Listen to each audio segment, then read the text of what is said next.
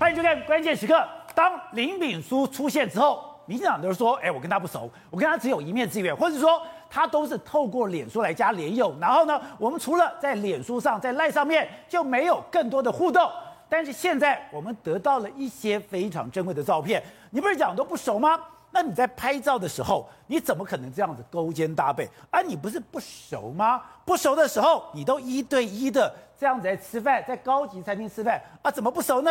啊，你不是说不熟吗？不熟的时候，你是在告别式之前你就去两厅，这是你不熟的表现吗？更不用讲，像李建昌啊，你在造势的时候，你在扫街的时候，人家都在你的旁边，你还跟我讲说你们都不熟吗？最妙的是谢欣妮他自己之前莫名其妙自己跳出来。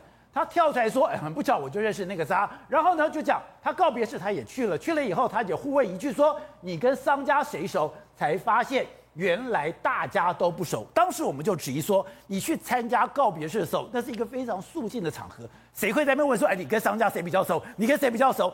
而那商家只有一个名字林炳书，你还去问跟谁比较熟？哎，你不是二百五吗？更妙的是。”看到这些照片，哎，你在二零一八年九月八号的时候，你就已经点名 Raphael Lin 这边，你也是爱书人。然后呢，原来他送过他很多书，更不用讲，后来你有没有很多的互动？难道这么多的互动，人家都送你书了，你也说你跟他不熟吗？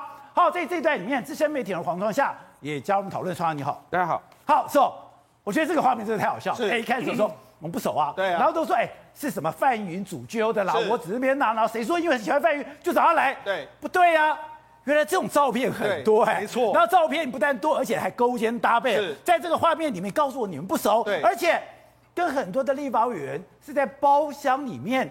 一对一的吃饭呢，宝姐，你看到林炳书跟这些立法委员的互动，你会觉得说，哇，他真的是一个权势相当大。我们也不难解释了，为什么这几天呢，我们司法机构好像在卖这个给他的面子，让他走了三分钟的红地毯啊，甚至让他在狱中里面可以放话。你知道他，你就知道说，事实上他的被八股，某些程度来说，真的还不少啊。八股很强。我这样讲哈，我们现在讲第一个谢欣妮，谢欣妮一开始就说啊，我不认识啊，很不巧，我刚好认识那个渣。十年前他，他现在变成渣了。对，那十年前他主动加我为友，那我。针对一些议题对话，那几年前我手烫伤，他还特别寄给我烫伤的这个红白药，这样子。他说：“哎、欸，那一天告别式他去了。他说：‘哎、欸，你们跟商家谁熟？’才发现到原来大家都不熟。不熟好，那我们讲他真的跟林炳书不熟吗？好，我们讲这是二零一八年的九月九月八号，他呢，因为当时他们就在有人在 tag 说要要把这个书呢，这个正点名下一个爱书的好友，他特别点名了 Raphael Lin。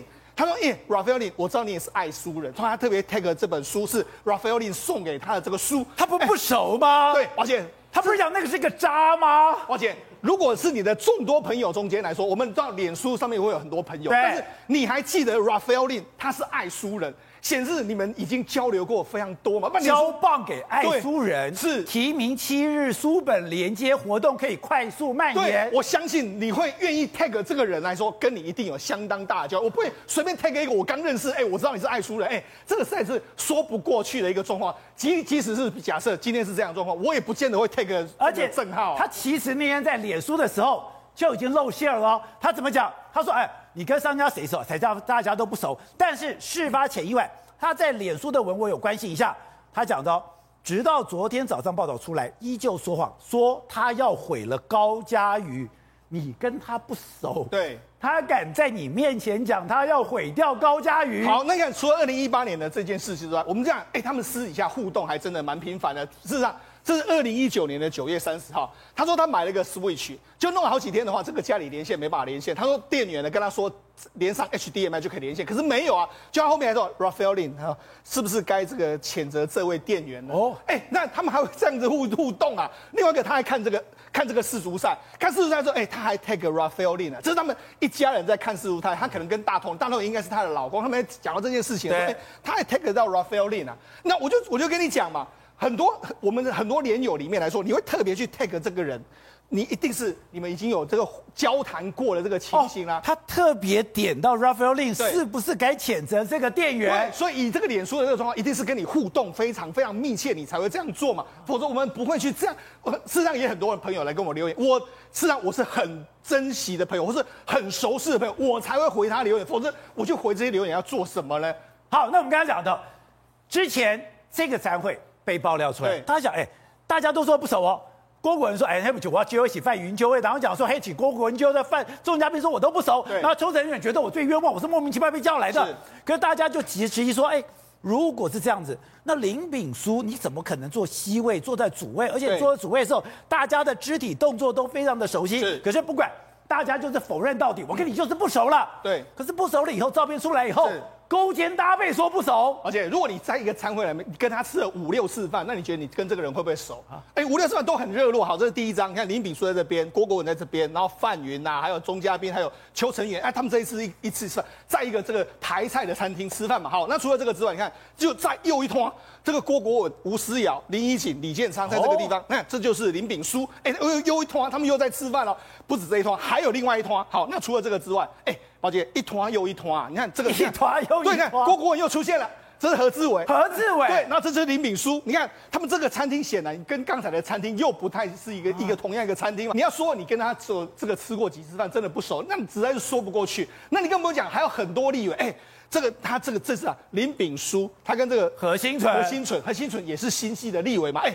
他们在日料餐厅里面吃饭，在某个饭店里面的包厢里面吃饭。对，你看，哎。我们何等有幸可以跟立委吃饭，我都没有办法。没办法，对他有办法，哎，跟他单独这样吃饭。另外一个，你看这个林一锦，林宜景他说，哎，这是在他们要这个攻击。我们一般来说的话，你会去帮人家这个可能在家攻击之前提前去上香，对，特地去上香，那一定是跟你交情颇有交情的人嘛。你看，连林宜景都去了。那他还不用讲，连陈志远也这个在他们的公他们某一个场合里面出现嘛。所以呢，他的展现的政商人脉关系，不只是政界，还连商界。都有在那里面，而且更不要我们在上面来讲，李建昌，你连你在拜票的场合，大家都到现场去了。对，是让李建昌跟他的这个交情来说，哇，可能就是不只是这个很久，而且他们还应该还算蛮深厚的。你看，事实上你看，二零一八年的十一月十六号的时候，当时是在选台北市议员，台北市议员的时候，你看他就。特别感谢好友 Raphael Lin 嘛，带着咖啡来陪我站路。哦，这时候是好友了。对，好友哎、欸，好友这样子啊，你看，带着热腾腾的咖啡来陪我站路桃。这是这就是 Raphael Lin 还有李建昌他们在路上这个这个这样。另外一个，你看我们讲啊，他送书给这个，包括说刚才的这个谢欣你之外，他还送书给谁？他还送书给这个李建昌啊！你看三番两次送书给我 Raphael Lin 三番两次赠送历史这位书，就干不呢？你就知道事实上。他跟这些市议员，你要说跟这些新系的人呢不熟吗？那你更不用讲嘛。他的 YT 频道，哎，YT 频道里面来说，你看有几个人去拍过？哎，郭国文去拍过，然后这个我们的这个许淑华也去拍过。然后他们说，哎，你们我们跟真的跟他不熟。哎，宝杰，如果我成立一个 YT 的频道的时候，我也很希望他们来拍啊。问题是他们会不会来？但不会来，所以某种程度来说，一定是跟他们有熟识，或者平常就有一些往来嘛，否则他怎么能够叫得动这些立委，然后又叫得动这些市议员呢？好，创下，当然讲到的，你不能说，哎，因为我认识他，我就有罪。哎，开玩笑，这些民意代表三教九流五湖四海，认识这么多人，我不可能为我认识的人去背负什么样的责任。如果是这样，那我们真的太过分了，我们这样这猎物猎得太过分了。可是问题是，今天。你林炳书，你不过是一个博士生，你不过，而且你没有什么样的工作经验，你现在展现你的实力，完全超乎大家的想象。你不要讲你那告别式那样的灌溉云集，今天从一开始发生所有的事情，还有你怎么会让高嘉瑜心生恐惧？你怎么会让高嘉瑜相信你有实质的影响力？是谁？让你借势借端，是谁让你可以这样子为所欲为？是谁作为你背后的力量？那才是我们关心的。在你的脸书里面就点到一个高嘉瑜已经去做了这个是验伤了。哎，你很熟悉啊，验伤马上要报啊，而且应该都报了，报了怎么还会被压掉嘞？高嘉瑜马上就要去验伤，他是十一月十四号吧？根据我们的法规，而且急诊室里面很多医生会跟我讲说，他们觉得太奇怪了，显然。有人在做所有的消息的控管哦？为什么这样讲呢？十一月十四号，高嘉瑜不是去验伤吗？验伤的话，任何一个医院，其实就算你是 nobody，一个小孩子被打成这样子，你刚才讲说我是跌伤的，医生会相信吗？台大医院当然知道你是被家暴的嘛，你是被痛打的嘛。下一个动作是什么？他们立刻要打一一三专线，立刻要通报。要通报吗？不通报他们会被处罚的耶。哦，他们会马上处罚，他们甚至于将来医生失言都会有问题的耶。所以他们当然有通报，然后再过来，高嘉瑜的可辨识度这么高，他的健保卡上面就叫高嘉瑜，大家会不知道吗？一个立委出了事情，那是直接立刻往上通报的。我们在立法院都知道，曾经有个立委，他的车子助理啊，司机放在外面下去抽烟买东西，被人家开走了，然后被拦下来，马上警政署长就慰问他了。所以你说一个立委被打成这样，警政署长马上知道，马上知道，因为他们是重要的人物啊。高嘉瑜那天被打了，这个消息是不是应该赶快的就有传上去？对，国安单位一定是知道嘛。所以呢，呃，这知道之后，那其实我们也都知道，通常哦，在这个系统里面，他们都想说要保密，可是通常保不了密嘛，所以大家都知道嘛。可是那一天，你就看到最奇特的是什么？徐小新有去问过整个台北市的殡葬处，问过交通大队，确确实实十一月二十四号先前有通知，总统府的车队会要来哦。总统府车队，我们也都知道跑这种特勤的，他不是当天临时打电话说，我五分钟后要到，对，他早就通知你了，要要交管，要交管，要做准备，当时要过控管，但是最后赖清德不去了吧？那是不是通报上去之后，因为是重要的状况，所以赖清德是知道的，所以赖清德就决定不去了。但是呢，你其他的那些什么前立委啊、段宜康，没有人告诉你，没人告诉吗？没有人知道，所以有人在控管，说不希望这事情大嘛。不希望这消息出去吧，所以该保护的赖清德告知了，赖清德决定取消了行程，所以这是不是有可能是这条资讯都被控制住了？然后另外一个呢，林炳书也不用等着说他出来之后才会当大哥，现在他其实很多人还把他当成大哥，但还是大哥，还是大哥啊！今天呢，我们觉得最意外的是什么？竟然律师可以代他发表了两百八十六字的一个声明，不行吗？羁押禁见之后，你连代转书信都不准，代转都不可，代转书信都不准，你竟然律师可以出来帮他念声明，有这样一个，那怎么可以这样的破纪律呢？然后又传出来了，简直是在恫吓高嘉瑜。再说，在这个什么，在绿箭的时候，对不对？他突然狂怒啊，大吼大叫啊，我给了高嘉瑜四百万现金啊，他先讲。我就是林炳书，哎，他要先定调，哎，对啊，我就是林炳书，我给他四百万现金，我给了一个劳力士，我帮你介绍了很多人脉，哎，宝洁这样的大吼大叫，旁边没有预警吗？当然有啊，一有事情就马上就要压制。当然，哎，你在讲我是林炳书站起来的时候，我就应该把你压制了。对啊，怎么没有人去处理呢？怎么可以放任你继续讲呢？包含是从十二月一号，他第一次本尊亮相。从凌晨被拘提到后面的移送的过程中，侃侃而谈还两次，每次有两分钟。哇，过去的时候一定是安全帽戴着，或者是以前更古老的时候是用布纸袋戴着的吧？结果你怎么可以这样子侃侃而谈呢？船长，你跑新闻跑很久，你也认识很多国安单位的人，甚至你念的是台大法律系的硕士班，你也认 呃，这个台大政治系的硕士班，你也认识很多国安局的人员，你说。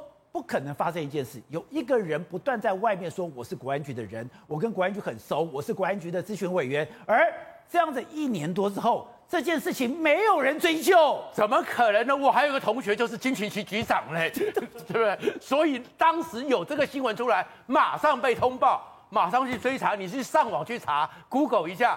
谎报国安人员，马上被清查，有多少个案例？啊、你怎么可能一个人讲这么久之后，没有人去处理呢？谎报国安人员是一定会被追查的，马上被清查，有多少的案例？所以他就是很奇特。但是他到底为什么奇特呢？哎，其实呢，就有一些像跟国安啊、军情有关的朋友告诉我的一个故事，他没讲人，他讲一个故事。他讲故事说，你会看他为什么赖清德没有来，他特别的暴露。因为赖清德可能是他整个失控里面很核心的一个关键。为什么？宝杰，你要记得是有一件事情是他的那个整个母汤害台湾那个粉专专业，他网军的成型，对不对？二零一九年三月十二号，民进党启动初选前的一个礼拜起来的，然后快速的茁壮，快速的成长，最后粉丝加上追踪有五万多人。但是宝杰，二零一九年四月十三号，赖清德出来求饶一件事情，拜托网军。不要再攻击我了。对，而且才短短的两个月的时间，显然赖清德感受到很大的压力啊。那是不是？所以你说林炳书跟他有关，这个脸书它的成立的时间是民进党初选发动的那个时间？是的，所以那个时候是不是跟赖清德有关？所以他非常在乎这一次，也告诉别人说赖清德副总统要来，赖清德一定要来，但是赖清德没来了。他希望改变跟赖清德的关系，这个梦想是不是破碎了？因为他曾经犯了一个滔天大罪，他有可能得罪未来的金上，他要趁一个机会去弥补那个伤痕，要弥补让这个就是金上是说啊，事情都过去了，相逢一笑泯恩仇嘛，就没有这个机会了嘛。所以他当然就暴露了嘛。那但是另外呢，他们是讲了一个故事，但是他没有讲什么，就是说当时的时候，在大英帝国崛起的时候，女王呢刚开始是孤立无援的，女王呢是很多时候是没有办法的，就是英国女王嘛。然后女王呢，后来她下面有一个重要的大臣，雇佣了一群海盗，海盗帮她解决了很多问题，也把西班牙的无敌舰队打垮了。但是后来战役完毕之后，没有处理好这些海盗。海盗就变成了加勒比海的海盗了，是吗？他就举了这个例子，但是我不晓得他是紫色什么，但是听起来好像跟林敏书的这些故事都有一些逻辑上的合理性。所以现在再看起来，他不是孤家寡闻，他也不是只是一个骗子，他是真的有影响力的人，非常有影响力。不然的话，那些人我们刚看了这么多的人，每个人见多识广的，然后平常保护自己也很会的，怎么会看到一个人送本书或怎么样，就相信说你是有办法的？当然是。过去的过程中，他们大概都知道他的某些英雄事迹。好，董事长，现在慢慢爬出出来以后，刚刚讲的，他李准也点到了，怎么可能说你到了急诊室，外面，我说我今天到了医院，我去验伤，然后这件事情还可以压得住？对，然后这刚刚创下讲了一个重点了哈，如果说今天是总统、副总统要到达一个现场，那这个我们的国安的团队哈，要在两三天前。要先去做打前站的工作，是要把所有的来宾的名单、把现场的位置的布置，所有全部都收集好以后，然后完成布线的工作，然后管区要配合，啊，所以这个事情呢，应该是确实有总统或副总统要亲临现场，这个这个故事，然后后来临时取消掉，但是谁取消的这个副总统到达现场的事情？我现在回头过来想的话。我觉得取消的人是谁，你知道吗？谁？我觉得是高嘉瑜取消的嘛。高嘉瑜知道这个名堂不对的嘛。高嘉宇自己，因为高嘉宇的政治前途完全是连接在蔡英在赖清德身上嘛。他党内孤立无援，他唯一的靠山就是赖清德。然后他自己搞成这个样子了，他已经烂了，已经被打成这个德性了。他也知道他去验伤了，这个事情要不要康的嘛。如果他把赖清德再搞来以后，把赖清德又被设计进卷进来之后，那他以后他跟赖清德怎么办？啊，高嘉宇跟赖清德没有未来了嘛？难怪他抵死不从，所以抵死不从嘛。所以通知赖清德不来那个人是谁？谁能通知到这个人？这一通知绝对不会来的人是谁？高嘉宇，高嘉宇嘛。我原来以为是小马，小马没有那个能量，没有那个 connection，没有那个关系嘛。他跟副总统办公室不通的嘛。对，就高嘉宇有办法做这个事情，立刻通知，立刻取消嘛。所以这个取消的动作是高嘉宇干的嘛？所以我被就被打一顿嘛。所以你以为林炳书是笨蛋吗？啊，他为什么狼呢？就狼。难怪我讲狼呢？狼呢？为什么呢？他开始怕。对，为什么不来嘛？为什么不来的原因的钥匙在高嘉宇身上，是高嘉宇取消了通知了副总统不要来了。你看事后再发生的事情，那政府的 IP 攻击的人，又是赖副总统跟林炳书的照片嘛？所以整个故事都沿着这个政治斗争的脉络在进行中嘛。政治斗争，对啊，因为赖我刚刚讲了嘛，这高嘉宇在党内完全没有人理他。你看这个整个故事发生到现在为止，他还是孤鸟一个啊，没人理他。对，哎，你看到没有？赖清哎不是，不但没人理他，今天你还给我上街头，你要给我上街头宣扬公投，还要去强调。现在公投最重要，还有还有更悲惨的事情是什么事情呢？他被在这个殡仪馆被修理以后，然后被几次的修理的过程当中，后面都是追加诉讼嘛，他都是媒体要报了，他才去告，所以他还在回复或是袒护林炳书这个人嘛？那为什么？对不对？难道是为了爱情吗？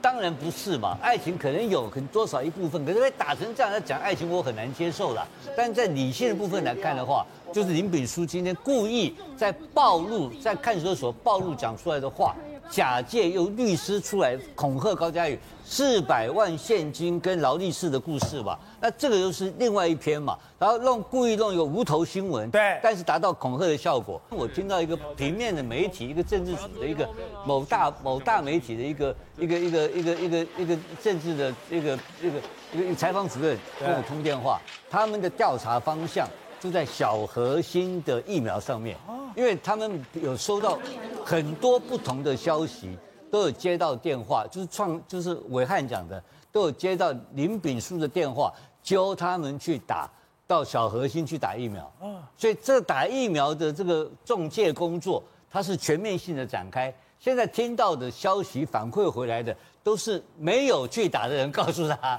那去打的人目前还没有浮上台面。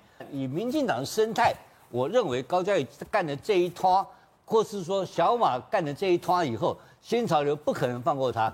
再过段时间，这个政治斗争的脉络会会有新的爆料会出来。民进党一直希望这个所谓的树欲静而风不止是目前的情况。现在风一直在吹，新的风不断出来，所以我觉得这个事情还有连续剧可以有看头。好，正好之前我们在讲，以前林秘书真的是网军吗？结果没想到跟他一个非常有关系的网站，竟然是民进党总统初选之前才开始成立的。他真的是某个程度来讲是一个网军的小头目吗？他跟网军的关系有这么密切吗？另外就是今天徐小琴直接点名了许淑华，说如果我讲错，也就是你在他母亲告别式的时候，你跟台北市警察局下条子要进行警察的保护，哎，这是不容易的事情。结果。今天许淑华说：“我才没有那个闲工夫陪你玩。”没有错，原因这样很简单嘛。你回顾林炳书所有的足迹都是在网络上嘛，他通过网络上去认识的，通过网络上去攻击的，然后通过网络上有自己的平台，然后呢操作网军给所谓的呃高嘉宇看嘛，对不对？所以呢，哎，今天柯建铭公开说他是什么数位版的翁茂忠嘛，对不对？哎，柯建铭请懂懂啊，他知道在干嘛嘛？这个数位版其实谈的就是他是网军的身份嘛。可有趣的事情是他为什么凭这身份可以结交真的很多绿营权贵？很多人说刚刚那些照片，你你出去吃饭一定都会遇到啊。对。可你要注意啊，那些照片都在私人包厢里面啊。你不会我在路上遇到，还有一对一的包厢。对，比如他跟陈时中那张照片，坦白讲，我觉得是趁陈时中在高铁上遇到。可是呢，你在那种一对一的包厢或者私人包厢这这种聚会的时候。你不是在路上遇到的吗？你不会在路上遇到个委员说：“哎，委员，我们进包厢拍照，没这种事。”所以他在绿营的关系一定很好，这大家都知道。你政治人物或公公开的工作人物开包厢，就是闲杂人等不会进来嘛？啊、你会进来就不叫闲杂人等嘛，因为开包厢大家就是要聊天聊天，每一句话出去就是隔天头条嘛。那这件事情我觉得是很清楚的，不用再去护航什么东西。可是怪的是，你现在是每个民进党人都跟他切割切割切割。假装不认识，那今天我也没有说徐小新讲的是对，或者许淑华讲的是对。可是现在有趣的状况是什么东西？是徐小新指控许淑华在那一天有帮林敏书下条子，请警察哎、欸、来去做这些东西。下条子？对，下条子，请警察来这边多增加人手嘛。第一件事，这个指控如果成立的话，我觉得就一般人的交情不会下条子。下条子表示议员愿意画押认这条事情，下条子很严重吗？下条子不是严不严重，说这件事情我议员画押认这件事情的时候，那些承办单位就会拿去跟上级长官讲，这是议员交办，议员画押，就代表议员很认真要做的。出歹几是议员处理，我们公务人员这边留个底，到时候可以来去做交，说哎、欸、这是议员交办的，所以这等于说是说我愿意下条子，我愿意背这个锅嘛，对不对？所以一般坦白说，一般交情不会下条子。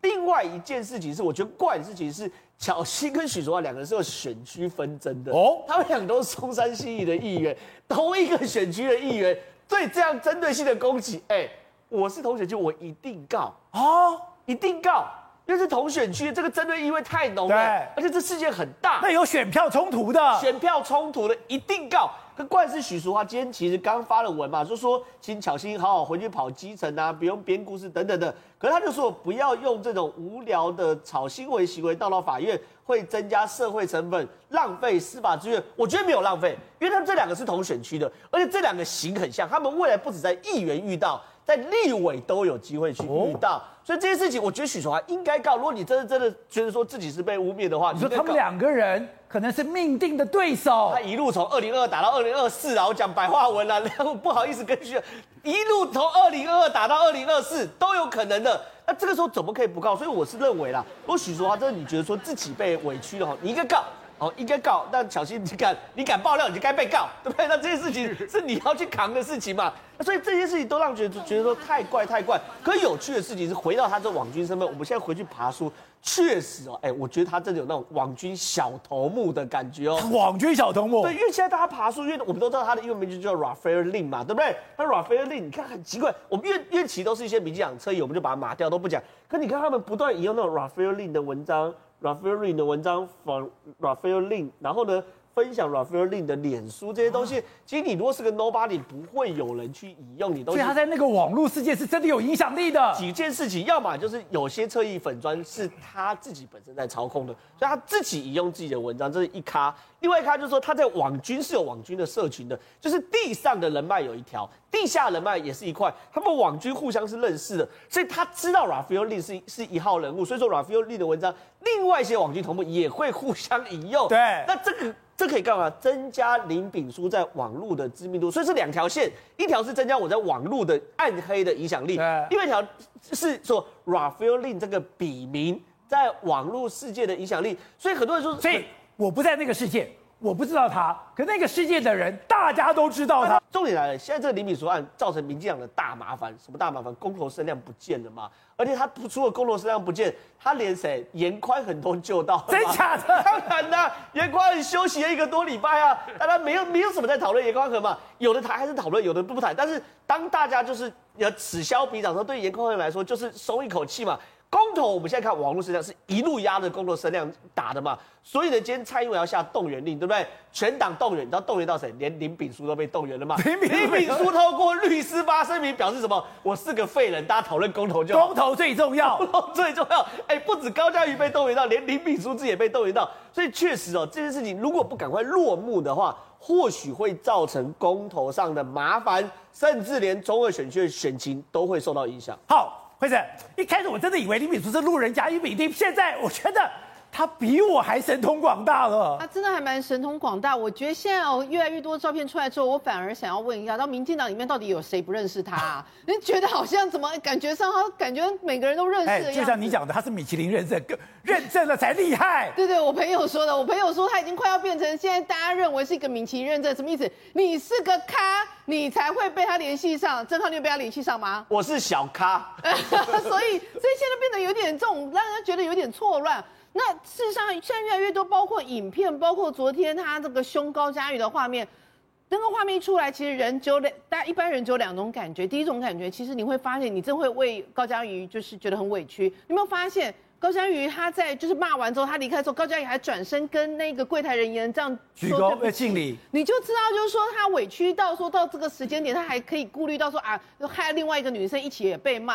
然后第二个是大家会不理解说，到底是谁给林炳书这样的底气？就是说，我甚至有一个网友直接讲说，你到底为什么？为什么大家都要让他？为什么大家都怕他？重点在这里，为什么大家都怕他？明明是他不对，为什么每个人都让他？这就让人家觉得不可思议。然后甚至他连在看守所里面讲成那样，哎，一般如果是犯人在看守所里，不不不，一拳就下去了。真的吗？没有人废话，你什么时候看过凶人在看守所里面还凶的？这不可思议啊！就他还讲、哦、对哈，对啊，你说。在看守所还可以这样大呼小叫，然后没人理他，没有人，然后这个消息还可以传出来，而且还可以说什么四百万。其实我说一句话哦，就我不知道他们到底有没有这四百万跟那个什么赚那个劳力士劳力士的事情。可是假设真的有，你追我的时候，你送我一个劳力士，虽然我这一辈子没有，不要说四百万，四万块都没有，就是说。如果说你追我的时候有人送你，哎，这样身价太低了。就如果你追我你送我男女朋友之间送这些东西，这有什么好说嘴的？就你有没有发现，他现在把他这个变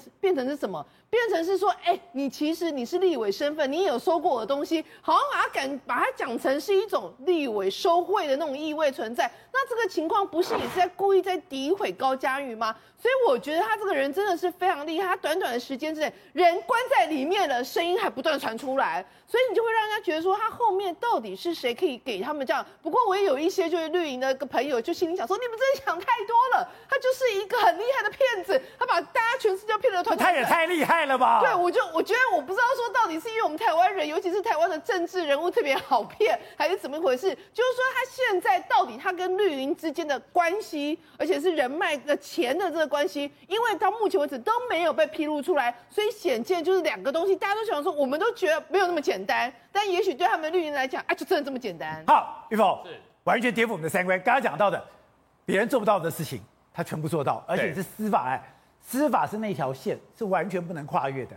他想跨就跨，他想踩就踩。对，其实林秉枢他一直以来，我们刚才讲到说，他妈妈那个告别式那一天的状况，其实非常的特别。哦，是怎么样呢？是之前呢，他就跟辖区的警方讲说，我妈妈是一个很重要的人物，所以呢，当天会有人来闹场，你们要加派警力，而且蔡总统会来，蔡英文总统会来。警方笑笑，因为警方不会理他，为什么呢？因为如果总统莅临场所的话。一定会加强安检，对，所以呢都没有。接下来呢说林秉枢看没有人理他，就非常的生气，所以后面就会有有人下条子的事情。哦、所以呢到时候，而且这个条子下到哪里去？他不是到勤务中心。如果我今天告诉大家说，哦，我们今天家里有这个事情，会有人来闹场，那就勤务中心叫一个警网，两个人来看一个。就是因为有特别人士下条子，所以呢那个公文，公文哦是发到侦查队。用洗干侦办的方式，所以呢，等到收到公文之后，知道三组的，对，所以所以林炳书呢就跟警察讲说，愿意来了吼。所以呢，你想想看，他是个骗子吗？如果他是个骗子，他可以这样子玩台北市政府警察局，我也觉得他蛮厉害的。对，你看你前面瞧不起我，结果呢，我最后公文到了，你侦查队要不要来？还不是到勤务中心哦。所以我们刚才讲的是，今天他认识什么人不是重点。对，你今天讲的，我不需要为我认识的人做了什么事情去负责任，可是重点是。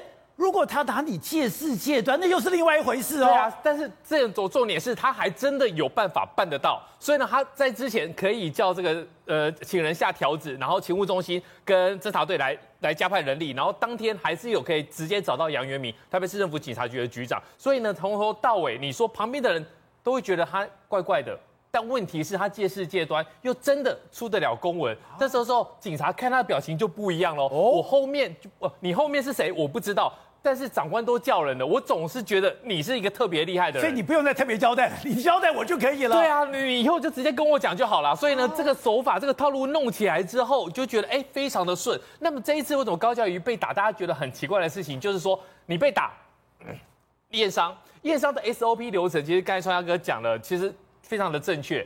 如果今天有一个人，你不要讲他是高嘉宇，不管是谁，好，路人甲被打了，送到了医院，他是十四号到了医院去验伤嘛，验完验伤完之后呢，医院就必须要通报两个单位，一个是家防中心，一个是辖区分局。真的？你在台大验伤的，那通报谁？通报中正医，任何人都要。然后呢，中正医就必须要去现场，就就要问他说这件事情要怎么样？好，要不要告？这是你的权利。但这件事情钟正义有办吗？钟正义没有办，没有。然后呢，他被打的地方在哪里？在板桥的这个富都饭店。被打的时候呢，其实饭店也知道。那辖区地方是谁呢？是板桥分局。你说当天饭店没有讲也就算了，周刊出来，电视讲了之后呢，板桥有没有办？没有。板桥也没有办。到板桥应该要办吗？当然应该要办啦。哎，发生地在哪个地方？以刑案的准则来讲的话，发生地跟结果地这两个地方都要办。如果是一个正常的案子，委员的车子被 A 到了。委员的助理走路跌倒了，分局长砰砰跑过去，委员还好吗？你怎么可能不理他？这件事情就觉得很怪，后面一定有人，一定有人。所以呢，不管是十四号他去验伤之后呢，钟正一没有办，新闻出来之后呢，板桥也不愿意办。我觉得高嘉宇给我们一个感觉，从警方的角度来看，他就是个孤鸟，没有人愿意脏，为了他脏了自己的手，因为我办了之后。你就觉得后面会不会有人有老大哥来找我麻烦？所以呢，连正常的程序都不愿意。那么最后案子会不会是高嘉瑜自己是立委，然后我高学说不要办，用他立委讲，哎。委员都说不办了，我们就不办了。好，那这前端说得通，你后端板桥分局就说不通啦。新闻都出来了，高嘉瑜都受访，你怎么没有办呢？整到案子为什么会动起来？那是高嘉瑜跟着律师自己跑到可怜兮兮跑到中孝东路派出所去。你有看过一个立法委员有案子还要去派出所报的吗？连分局都进不去。如果今天有个委员出了什么小事，任何一点点小事，我就辖区分局，我屁屁颠屁颠跑过去，委员我来了，他自己去，去了之后呢？中正的一分局也不办，单一受理窗口赶快转回去，转给谁？板桥案发地。我第一次看到警方把这个单一窗口受理发挥的这么淋漓尽致。大家都把它当烫手山芋，他就是烫手山芋。转到了板桥地检署之后呢，呃，板桥分局之后呢，板桥分局我也不办，你的笔录来，我就把你送到地检署，你自己去跟地检署讲。所以从头到尾，你知道吗？一个委员被打成这样子，咪咪冒冒，从头到尾没有人要理他。然后呢，进去之后，林炳书还可以这样子一而再、再而三的放话恐吓，然后把所有他要表达的东西都表达了。你自己吓死了。然后你想想看哦。他我觉得走走来一一一路走来，他从委员到到从从议员到委员，他一定知道说这权力怎么操弄。没有想到自己出事的时候冷暖自知，所以呢，他后面他不太敢讲什么。但是呢，他不得不现在其实整个掌控权在谁？在林敏淑手上。他被羁押禁见，还可以不停的放话，不停的抛东西出来，然后林然后高佳宇只能够被动请律师来回应。所以这个东西，你说后面有没有人？我觉得后面肯定有人。